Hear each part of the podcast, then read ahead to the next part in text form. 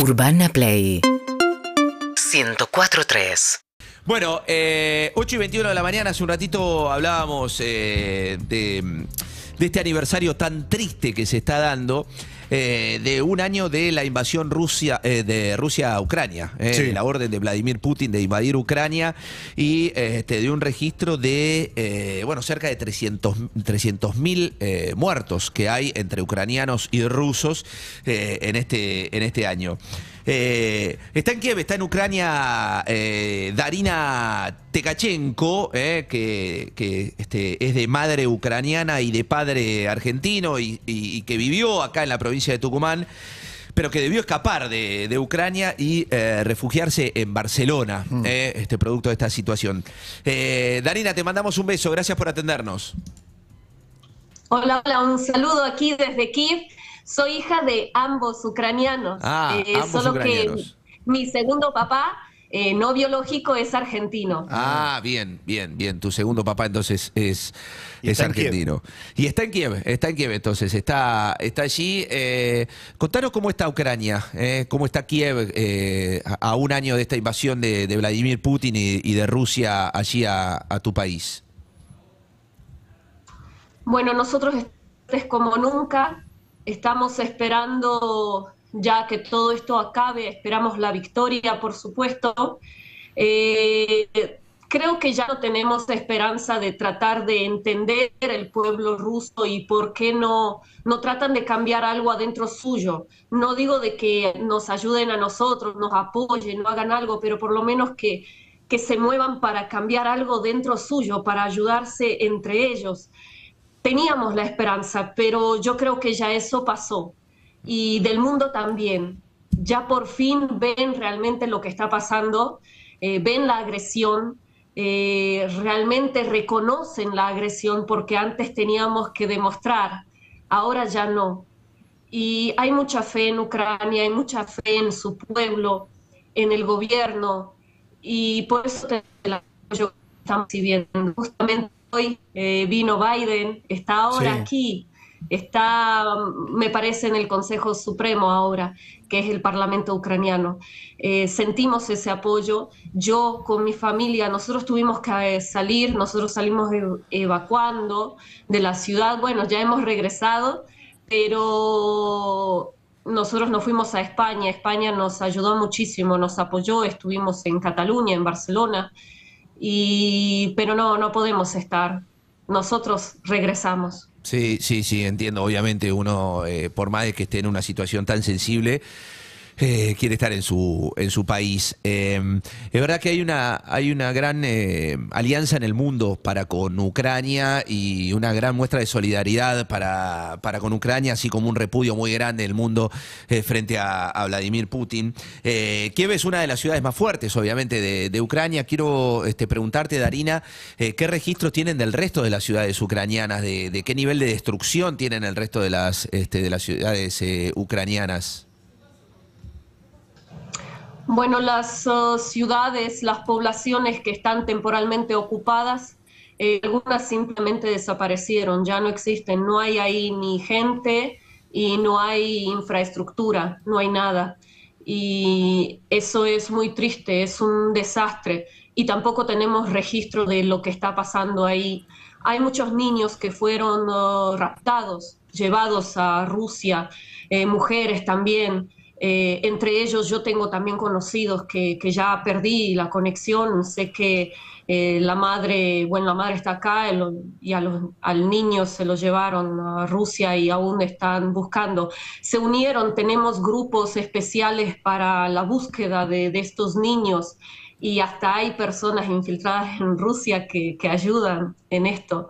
Eh, es todo yo lo que quiero explicar es que el gobierno y el pueblo está tan asociado, además del apoyo internacional, que en la mínima eh, cosa que necesitamos, como por ejemplo esto de que raptaron a los niños, hay toda, hay toda una como agrupación que está haciendo un trabajo enorme. Después con todos los crímenes de guerra también nosotros vemos cómo uno puede registrar con el teléfono y de una se comunica con los abogados, con la policía, viene la gente, vienen los veedores internacionales, todos los registran y después esto inmediatamente se va al Tribunal Internacional. Nada queda así en el aire, todo está registrado, está todo tan organizado y autoorganizado y todo comienza desde, por ejemplo, desde mi edificio, mi barrio, mi ciudad, entre las ciudades, es algo impresionante. El sistema está tan organizado, estoy muy orgullosa de eso y eso también nos da la seguridad. ¿Por qué regresamos? Porque nos sentimos más seguros acá que estando afuera. Claro, claro, claro. Bueno, eh, estamos hablando con eh, Darina Tekachenko, que está en Kiev, en Ucrania, un año del conflicto bélico que, se cumple eh, y que, bueno, habla perfectamente castellano y, tiene padres ucranianos. Darina, ¿cómo te va? Soy David Cayón. respecto de esto, bueno, está Biden en...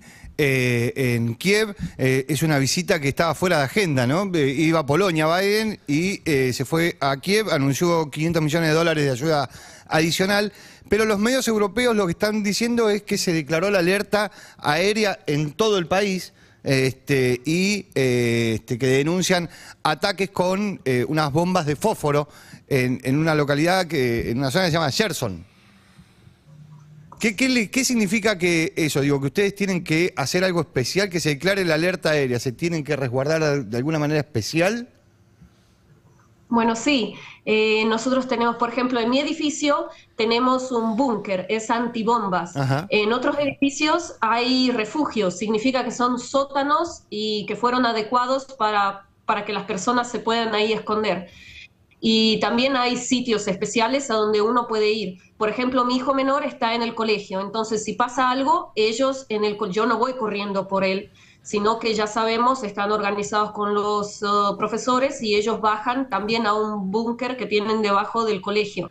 Él va, digamos, a secciones. Algunas secciones tienen eh, de bailes, digo, ¿no? Tienen estos refugios, otros no. Y es cuestión de organizarse. Y, por ejemplo, unos minutos antes de que nos comunicáramos con, con ustedes, eh, estábamos en esta alerta, estábamos en esta alerta y, y, bueno, por ejemplo, ahora estoy a través de mi ventana viendo a, dos uh, militares que están ahora descansando y ellos siempre, siempre están ahí eh, haciendo sus ejercicios y hay alerta o no hay alerta, ellos continúan ejerciéndose para luego volver al frente. Ahora, ahí justo abajo de la ventana. Darina, esto que vos decís de mi hijo está en la escuela, digo, la vida cotidiana, después de un año de, una invasión, de una guerra, digo, trata de volver a cierta normalidad a cierta. digo, que tu hijo vaya a la escuela eh, en el medio de una guerra, como que suena raro. Sí, gracias por la pregunta. La verdad es que no, eh, no volvemos a una normalidad, tenemos una nueva normalidad. Hmm. Es, eh, es, totalmente diferente. todo el tiempo corres el riesgo de que algo puede pasar, algo puede pasar a tus hijos, pero vos aprendes a vivir en eso y es que tienes o una elección, o cerrarte, estar en pánico, en depresión y, no moverte, eh, y no es la elección, o si no, continuar viviendo y, adaptarte. Los humanos son seres uh, adaptativos, ¿no? Entonces nos adaptamos a lo que está, tratamos de, continuar, pero no es una normalidad, es una nueva normalidad para nosotros. Muchas cosas no podemos continuar haciendo. Mi empresa se tuvo que cerrar. Eh, tuvimos que rehacerla, reanimarla, perdimos mucho, por ejemplo, nosotros como eh, una empresa. Em, muchas cosas cambiaron. Universidades, no todas pueden impartir clases eh, en directo y lo hacen online. Eh, muchos colegios, por ejemplo, alrededor de mi barrio, muchos colegios pueden recibir a niños solo los primeros cuatro grados y luego el último, el que va a egresar. Los demás no, porque no alcanza sitio en los búnkers o en el refugio, no lo pueden hacer. en el colegio que está mi hijo hay un búnker muy grande y por eso él tiene la posibilidad, pero la mayoría de los chicos de este barrio, yo vivo en el barrio central, no la tiene porque no hay, entonces ellos viven en otra normalidad, no ven a sus amigos, no ven a sus compañeros. Eh, Darina, eh, ¿cuál es mayormente, independientemente de tu, de tu posición, de tu ideología, cuál es mayormente la imagen que tiene este Volodymyr Zelensky, el, presidente en este año de, conflicto bélico con Rusia? ¿Qué, qué devolución tiene del pueblo ucraniano su, su accionar? ¿Están, ¿Están de acuerdo? Eh, ¿Ha ganado adeptos? Este, ¿Encontró más resistencia? ¿Le piden, le exigen algún otro tipo de, de medida? Ah, sí quisiera demostrar en que ahora nosotros no estamos viviendo en una vida eh, política, sino que estamos viviendo en una ley marcial, estamos en guerra, por eso nosotros lo vemos totalmente de otra manera. Zelensky actualmente es la cara de todos nosotros, no importa quién lo apoyaba, quién no lo apoyaba, y lo digo, mira, en el pasado, ¿eh? ahora él representa a todo el pueblo. Y, lo que él dice, lo que él hace, realmente es todo su fabuloso equipo, que realmente es fabuloso por todo, por los discursos, por todo el trabajo. Él todos los días nos dice qué es lo que pasó durante este día, qué es lo que hizo, qué resultados hay, qué va a haber mañana, y así todos los días, desde el primer día de la gran fase de la guerra, que la tenemos desde el 2014, ¿sí? Pero desde ese día, un año atrás, él todos los días nos está contando. Después todas las acciones, las actitudes que tiene, él ha cambiado, él se ha transformado muchísimo. No es que es el mismo Zelensky. Zelensky en un año cambió mucho y creció mucho desde el punto de cómo él era, de cómo él estaba, en la posición que él estaba. Él, él creció de una manera impresionante. Y como digo, no importa quién lo apoyaba o no lo apoyaba, él ahora no es una figura solo una figura política donde tiene o no tiene apoyo. Él es la cara de todos nosotros.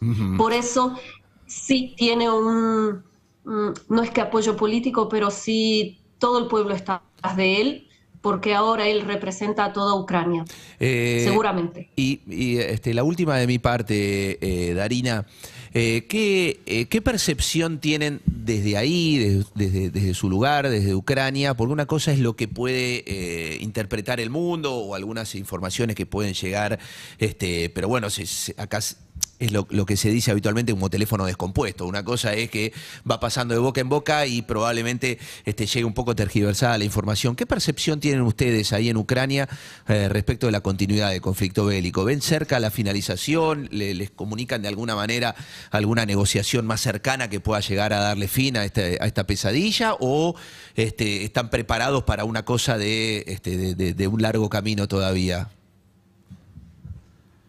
Ah, es muy difícil uh, predecir si va a ser corto o largo el camino, pero estamos preparados para, para ambos caminos, ¿sí? Por eso mm, tampoco podría decirlo, no, no quisiera ser responsable de estas palabras, pero sí seguimos, hay muchos analíticos militares, eh, geopolíticos, eh, los escuchamos, no están saliendo políticos de algún partido contando lo que piensa del uno del otro, eso en general ahora no se ve.